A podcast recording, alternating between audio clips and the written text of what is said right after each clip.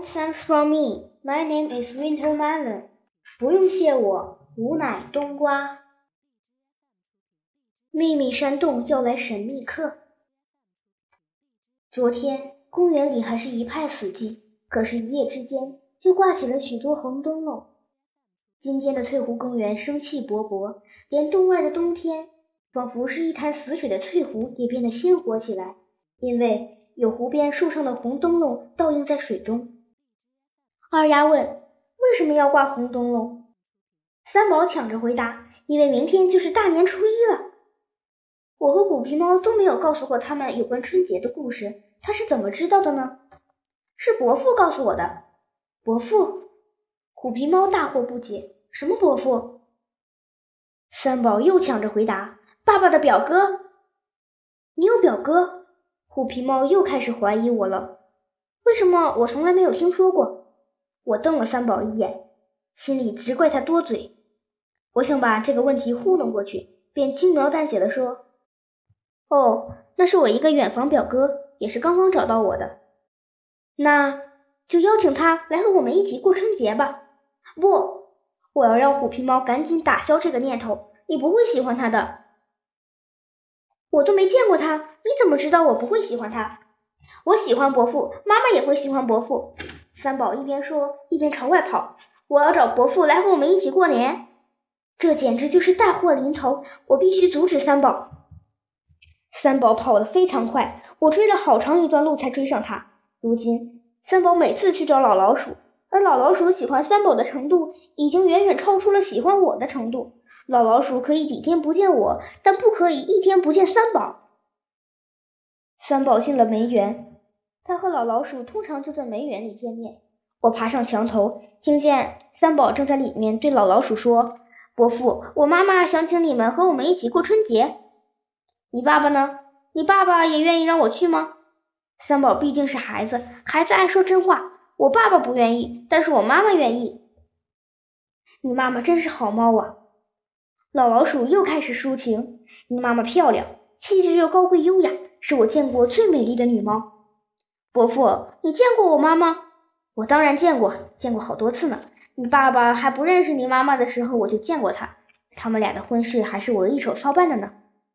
你认识我妈妈呀？三宝似乎要打破砂锅问到底。可是我妈妈为什么不认识你呢？我怕老老鼠言多必失，便从墙头跳了下去。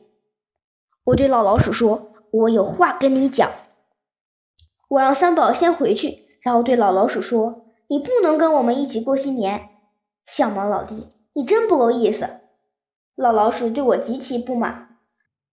虎皮猫都与我尽释前嫌，你却从中作梗，我们究竟还是不是好朋友？我说：“虎皮猫不知道你是老鼠，所以才会请你去。”你放心好啦，我肯定不会暴露我的真实身份。出现在虎皮猫面前的是你们最亲爱的表亲熊猫。只要你肯配合，我就不会露馅，也一点不会穿帮的。猫和老鼠一起过新年，成何体统？小猫老弟，你老是说这样的话，一点创新都没有。老老鼠知道用什么方法来打动我。逢年过节的好爸爸都会让孩子开心开心，你可别扫兴。你去也可以，但是我又让了一步，我怕虎皮猫看出你的真面目。所以你只能在晚上去，而且待一会儿就得走。没想到老老鼠也是这么打算的。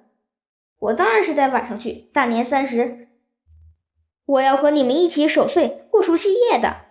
我怕老老鼠带些乱七八糟的东西来，所以又特别叮嘱他：你千万不要带吃的东西来，不成，逢年过节的不带礼物，显得我多没教养啊！老老鼠一本正经地说：“再说过年的意义就是吃。”老老鼠的食物都是从垃圾箱里捡来的，所以在这一点我绝不让步。我绝对不让我的孩子们吃从垃圾箱里捡来的食物。唉，都是马小跳给你们惯坏的。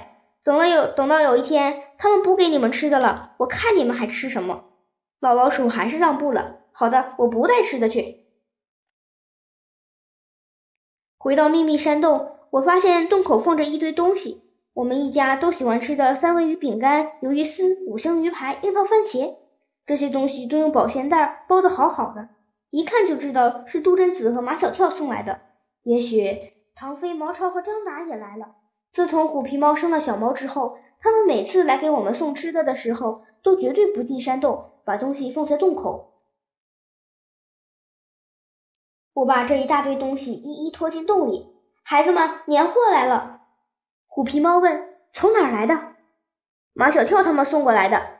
我说：“好几天没见，我真想他们呀。”你可以去看看他们呀。虎皮猫的话提醒了我，人在过年的时候都要拜年，我也想去给喜欢的人拜年。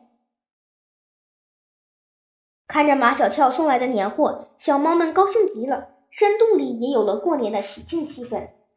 虎皮猫更是松了一口气。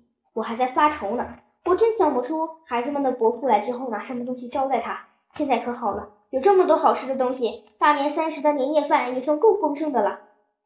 虎皮猫和小猫们，特别是三宝，都盼着除夕夜快快降临，盼着小猫们的熊猫伯父快快到来。只有我一直在担惊受怕，每一分钟都在受煎熬。我一直害怕那个时刻的到来，害怕老老鼠的伪装会露馅，害怕老老鼠的表演会会穿帮。